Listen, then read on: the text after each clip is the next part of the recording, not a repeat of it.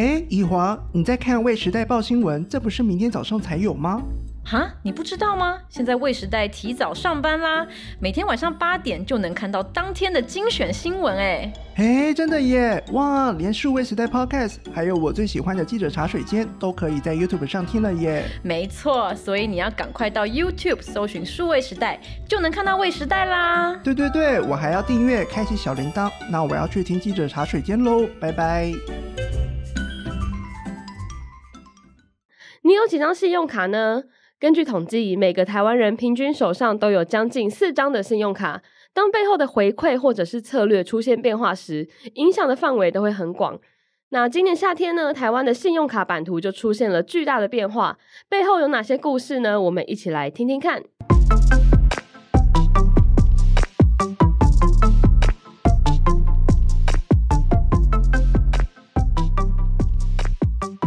迎回来，这个礼拜的记者茶水间。那我们今天邀请到的呢是数位时代的记者洛璇。大家好，我是洛璇。是的，那今天我们就是要跟大家聊的呢，就是这个信用卡版图的变化哦，就是排名之后可能会有一些不同的变化。嗯、因为我知道，就是在呃前一两个月就发生了蛮多跟银行界相关的事件。那我们这一次的这个呃信用卡的专题里面呢，也有稍微帮大家整理一下这些事件。我们来快速的回忆一下，大概发生了什么事情。好了。嗯，首先就是呃，一开始就是大家都知道，就是国泰世华的这一张 Costco 联名卡，对，它就是要到期了。那到期的话，就是要去竞标嘛，就是看有没有新的机会，然后去签一个新的合约。那刚好就是这一次，就是台北富邦银行就是签到了新的，所以变成说，它今年大概八月的时候就到期，然后大家就要换卡。这是第一件事情，嗯、就是如果你手上是有以前国泰世华的那个 Costco 联名卡，那你基本上你就要换掉。因为这个事情影响范围是蛮大的，对，因为我们。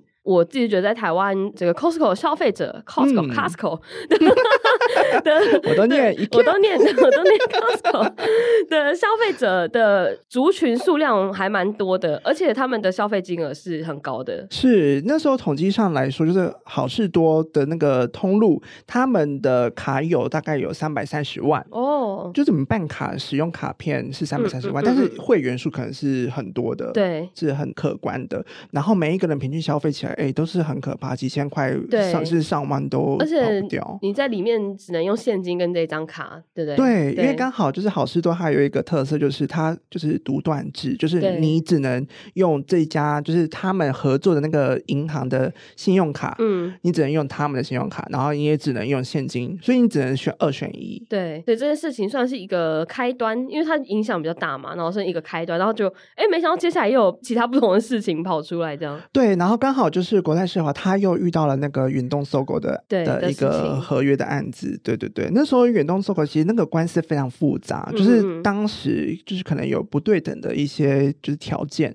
然后让远东这边就是想要就是提早把这个合约结束。哦，对。然后那个时候他们谈了，那时候其实已经走了一几段诉讼啦，然后最后就是远东这边还是决定要分手。哦，所以就对，就在二度被分手的感觉。所以这个时候国泰世华他就没办法。啊，就只好先接受，因为他必须要在那个金管会的那个信用卡那个条例，就是必须要再提早两个月，就跟大家讲这件事情。哦、就他有规定说，一定要让消费者知道这个权益的。嗯、对对对，他必须要早一点去布局这件事情，嗯、然后之后看如何挽留或者什么，那是之后的事。嗯，也就是说，国泰世华在大概上半年这个时间。就几个月之内啦，就是连续有 Costco 联名卡跟 SOGO 联名卡这两张，都算是蛮重要的通路卡，然后就是拜拜了这样子。对，就是呃，我们看到那个国泰世华它的那个流通卡数，其实它是一千万，就是它目前是就是第一名。嗯，然后它这一次因为好事多，好事多总共有两百七十万，对然后远东 SOGO 的这一张联名卡总共有六十万，所以两个加起来是三百三十万。那相减之下，它可能就会掉到七百多万。哦，那七百多万其实就是一个前三名的一个大洗牌，因为中国信托其实距离非常近，中国信托大概八百多万。对，然后。在相减之后，他也有可能会面临这件事情。嗯嗯，那讲到这个 Costco 这件事情嘛，那其实这个在这一件事情上，还有另外一个重要角色，就是这个台北富邦银行，是对他们非常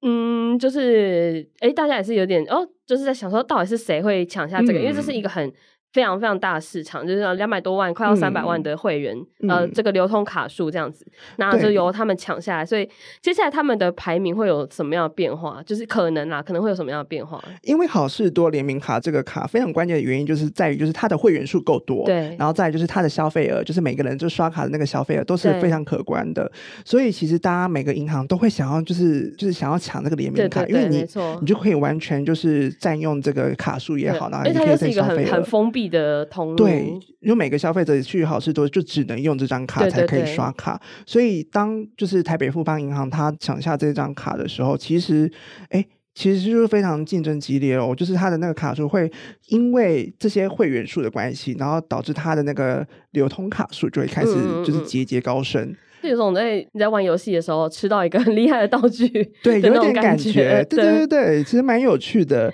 然后你就会发现说，诶，他目前他之前也才第五名，然后后来他因为这张卡，然后变第四名，然后就是已经把台新银行，因为那时候台新银行是第四名，然后他把它挤下来，他变成是他第四名这样子。嗯，然后他现在已经准备要超车玉山银行哦，因为玉山银行是第三名嘛。对，然后呃，也不确定会不会因为这样的操作，因为。其实其他家银行都是非常的积极的在发信用卡，嗯，因为他们也是在推出。就我这一次的专题就是在看这件事情，就是说，那现在来势汹汹的是台北富邦银行，其他家怎么应战这件事情呢？今年有什么策略，或者今年有什么在发卡上面有没有什么新的想法？这是主要的主轴。对，那除了这个之外呢？其实我觉得大家应该都还记忆犹新，在八月中的时候，就是发生这个。呃，不是八月中发生啊，就在八月中的时候完成，就是星展银行并购花旗银行的销金业务，对这一件事情。那其实花旗卡它的流通数量，我自己觉得应该蛮多，因为花旗卡有一个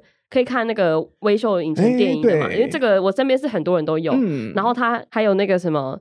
呃，什么王品买一送一那种，哦、对对对，庆生的享乐卡，享乐卡这这一张是我自己身边很多人都有的一张卡，嗯、所以呃，它的流通数应该也是蛮多，这也算是一个还蛮大的变化。对，因为我这次就是亲手自己把。金管会的数据全部都整理了一次，新手是对多新手，就是就是真的一个月一个月去计算，算然后每一个年，然后去排那个就是折线图，嗯、然后就发现，哎、欸，花旗银行它其实就是非常的稳定的，就是。基本上都是两百多万的卡友，嗯嗯、然后都位居第六名，哦、就他一直以来都是第六名的这个角色。嗯、然后这一次，因为他就是在台湾的布局，就是消金业务这一块，他就是给新展银行就是整并了。那接下来就是新展银行，他要去接手就是花旗银行的信用卡。那在这件事情，他之后就会承接剩下的就是两百七十六万张。的这些信用卡的卡友，就是变成是星展银行的一个会员，这样子，嗯嗯，嗯就会变成说，哎，星展银行它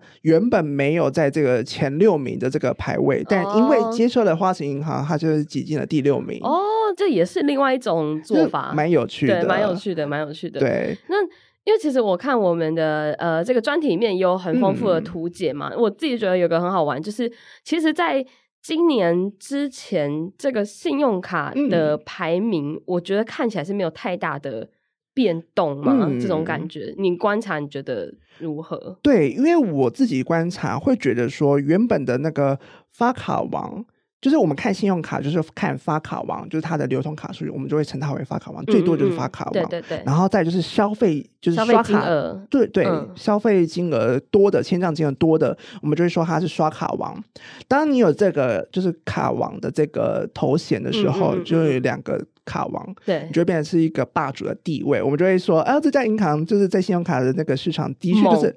超级猛、猛 超强。对，对对，每个人都有他的信用卡之类的那种感觉。嗯、对，所以那时候我们在看那个整个数据的流动，哦，就是一开始都是中信银行，就是中国信托银行，它都是在发卡王的地位。然后因为最近几年，就是因为签了那个好事多卡，就国泰世华开始就急着攀升，慢慢爬起来，对，慢慢爬起来，然后变成就是。今年它就是我们看一看，它是千万的数据这样子，就变成是龙头的地位。然后在刷卡王这部分，一一直以来，就国泰世华就是最多。当然，中国信托它排第二，但是它就是差距也是几乎也是偶尔也是可以看到它超车的地方。哦，就是这两个是是拉锯战的，没有到差。几乎都是拉锯战，所以原本是各自有各自的一个。卡王的地位啦。嗯嗯嗯嗯，但今年就是特别的看到，就是哎，发卡王跟刷卡王，它其实。都很有可能会落居在同一个银行身上，哦、然后现在是国泰世华最有可能，但接下来它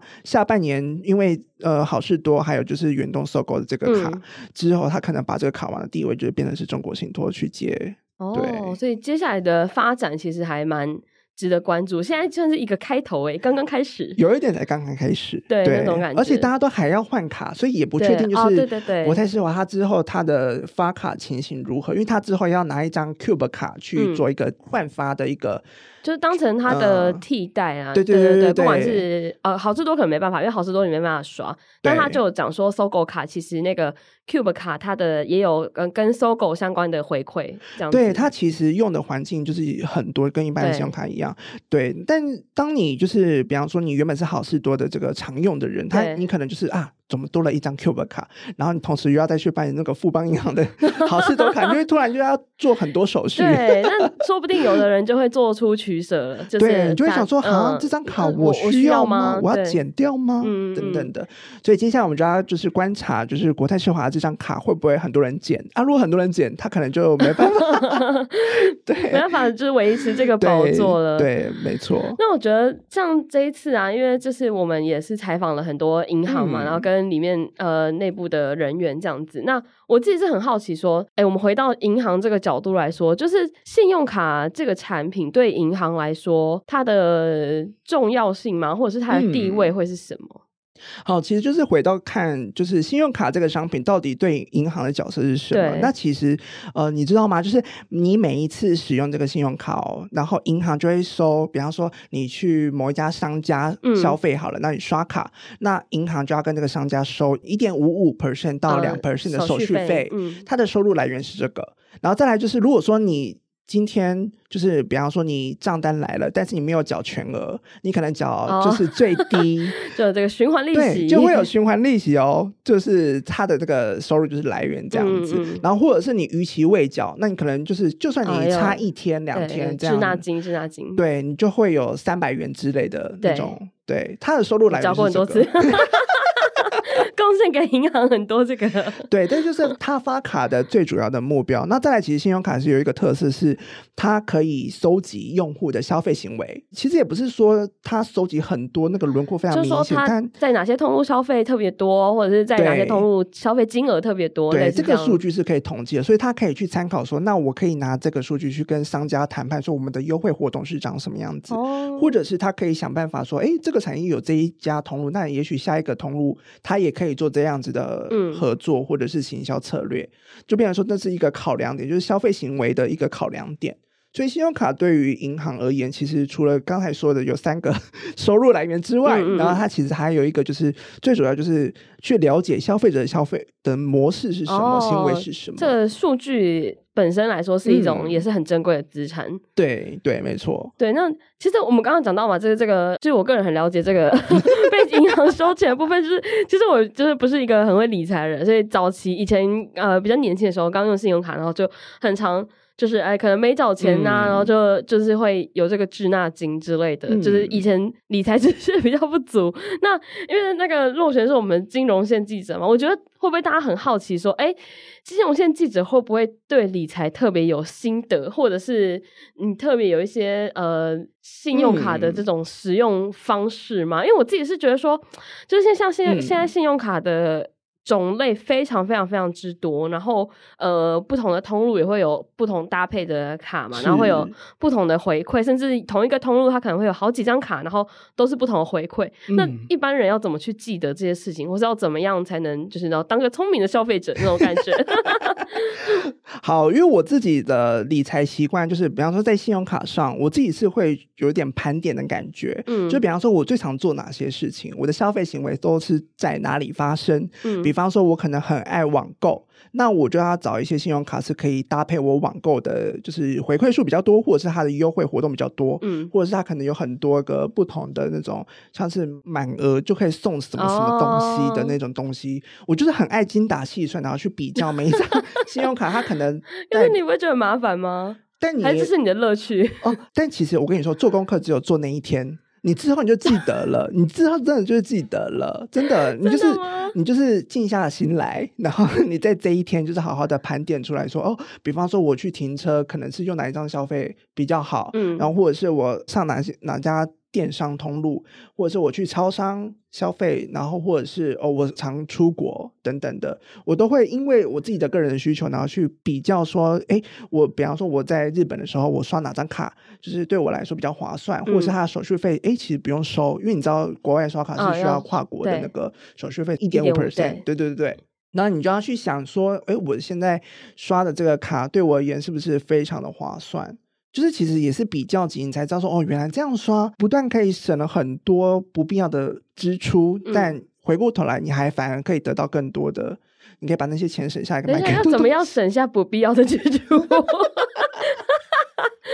是你是从头讲吗？没有啦，就是啊，就是那那比如说你去超商好了，假设你今天去超商、嗯、啊，你要买一个早餐，然后四十九块这样，嗯、你也会去记说我要怎么样刷才会有。比较那个嘛，因为就是觉得说，哎、欸，这小小钱这样子哦，因为现在就是有蛮多信用卡，它都是。看你的呃，比方说你是小额付费，然后搭配什么电支的服务，电子支付，哦、对对对，然后就会有什么样的活动。所以通常我都会，比方说我们都会用大方向去想。比方说，我今天去超商的时候，我就知道说，哦，我手上有哪几张卡是可以应付在这些就是通路上的。嗯，然后你再去想说，哎，这一周他可能或者这个月他可能跟电子支付有什么样的合作？基本上他们都会很明确，就是他们就很爱就是分享这个优惠的讯息，哦、然后。希望你就是用他们的卡片，或者用他们的那个合作的那个伙伴去去消费，所以其实很容易就找到那个一个要点。你都会记得，我都会记得，因为比如说，好像我在假设我现在在买虾皮，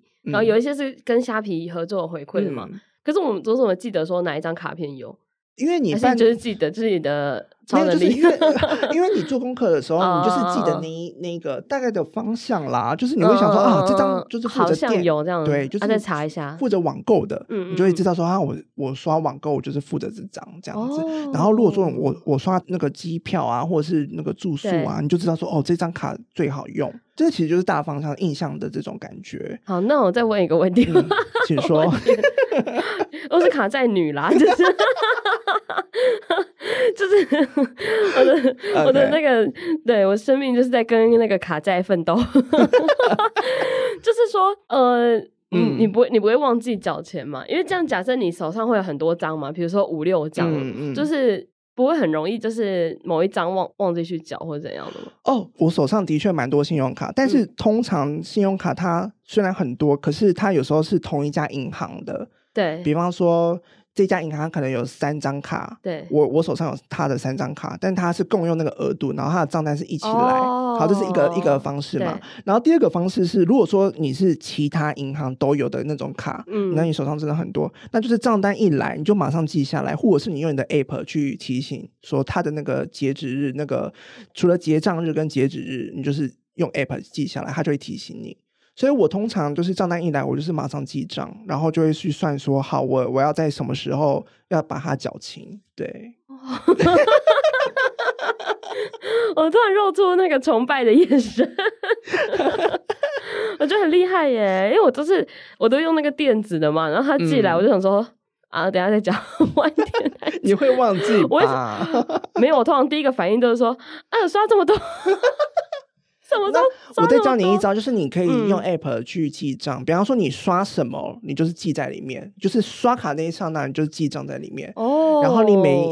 就是比方说呃还还有什么串流啊，或者是呃可能其他你原本就是常做的那些支付，那你就全部就是固定记在里面。对，你只要消费前你就先记账，然后你就是账单还没来，你大概就可以知道说哦，我这个月已经刷了多少，就有点像是手上现金剩多少的感觉。哦，对。你可以先从这样子开始，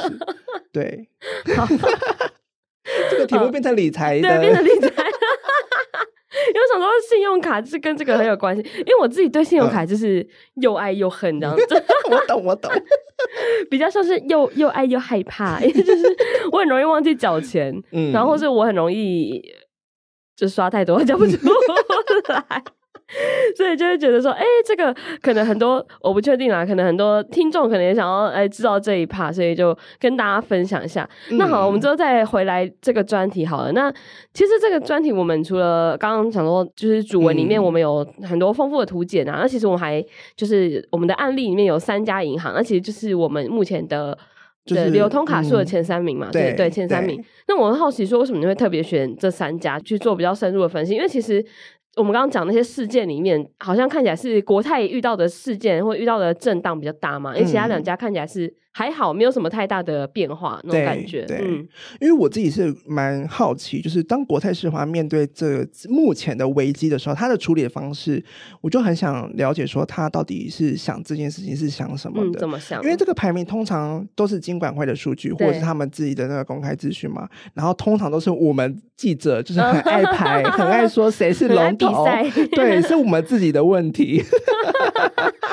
对，但是他们也许他们不在乎，就是。有有一些受访者，他们就跟我讲说：“哎、欸，其实呃，卡片发就发啦，哦、就是输了就输啦。这个有就，就是对我们而言有什么？就是他们要的那个目标跟他们的策略，有时候不一定是看这个排名而已。哦，就不是单看说，哎、欸，我现在是第一名了，那我就 OK，就是 OK，我要躺着。对。那那种感觉对，不是，所以我那时候就蛮好奇，嗯、那国泰世华怎么想？那准备要超车的中国信托银行，他要怎么想？他可能有一些策略是我们平常可能很难遇到的，或者是玉山银行最近今年就是推出了两张非常强的信用卡，然后也是走旅游方向。对，然后新宇的对新宇航空联名卡跟熊本熊卡，哎，这张熊本熊很酷哎、欸，对，就是日本政府直接独家授权给他们。对，然后造型又很可爱，对，就是 吸引很多人办，所以我就在想说。这个策略好像可以，这三家龙头一起讲，一起让他们就是各自的讲说他们的目标是什么，策略是什么，嗯、然后我们让消费者知道说，哎，原来他们想的跟我们想的是有一点点不同的，不一样的，而且是多元的。嗯。嗯，嗯，我觉得是看完会觉得，哎，还蛮有趣的，因为我们可能平常就是刷卡而已，然后没有不太会去特别想说，哎，背后有什么不同的策略啊，或是你推这张卡的。可能有些目的，或是跟消费者有想要什么样的连接，所以我觉得就是蛮有趣的这些故事。那这个信用卡版图解析的这个专题呢，其实现在已经在数位时代的网站上面可以看到了。那大家有兴趣的话，都可以到网站上来看看。那最后可以再宣传一下，其实呢，现在除了 Apple Podcast 或者是 Spotify 这些平台，在我们的数位时代的 YouTube 频道上面，也可以听到我们的 Podcast，还有记者茶水间的节目。大家记得帮我们订阅、按赞、开启小铃铛。好，那今天非常感谢落选的分享，耶，yeah, 谢谢。对，如果你喜欢这节内容，就可以留言告诉我们，或是告诉我们你对信用卡的想法。那我们就下周再见喽，拜拜，拜拜。